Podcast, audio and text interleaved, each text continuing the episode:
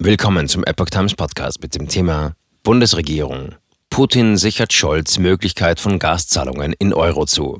Habeck skeptisch. Ein Artikel von Epoch Times vom 31. März 2022. Präsident Putin will für russische Gaslieferungen nur noch Rubel akzeptieren, keine Dollar oder Euro mehr. Doch für Deutschland und die G7-Staaten soll sich dabei nichts ändern.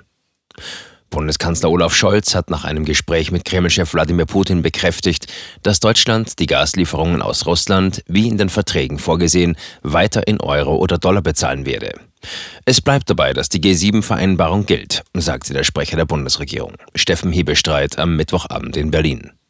Putin hatte demnach in dem Telefonat erläutert, dass ab dem 1. April ein Gesetz gelte, wonach die Lieferung von Gas in Rubel zu begleichen sei. Allerdings würde sich für die europäischen Vertragspartner nichts ändern. Die Zahlungen würden weiterhin ausschließlich in Euro ergehen und wie üblich an die Gazprom Bank überwiesen, die nicht von den Sanktionen betroffen sei.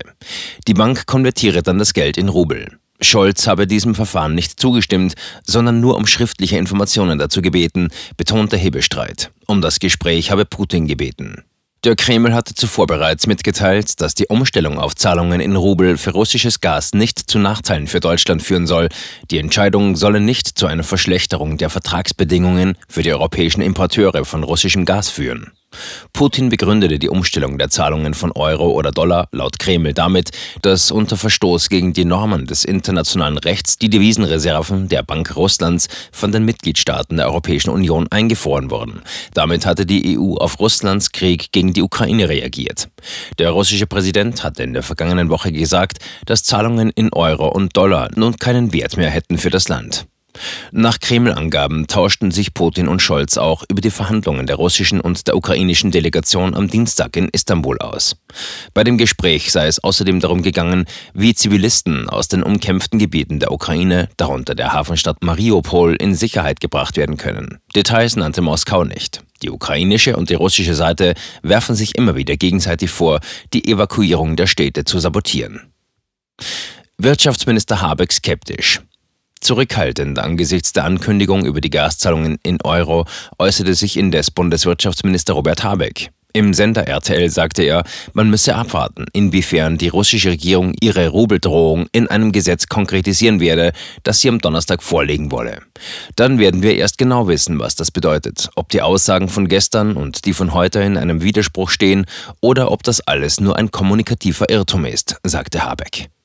Kreml-Sprecher Dmitri Peskov hatte zuvor angekündigt, die Umstellung des Bezahlsystems werde erst allmählich erfolgen.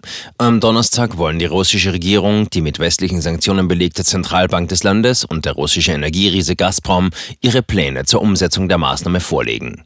Habeck versicherte am Mittwoch, es werde nicht sofort eine Notlage geben, sollte Russland den Gashahn zudrehen.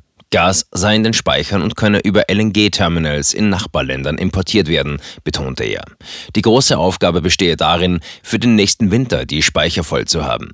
Auf die Frage, ob er den Bürgern zusagen könne, dass bei einem Gasstopp die Heizungen nicht ausgehen würden, sagte der Wirtschaftsminister, ich kann Ihnen sagen, dass die Rechtslage vorsieht, dass das Heizen des Hauses das Letzte ist, was einen staatlichen Eingriff zu befürchten hat.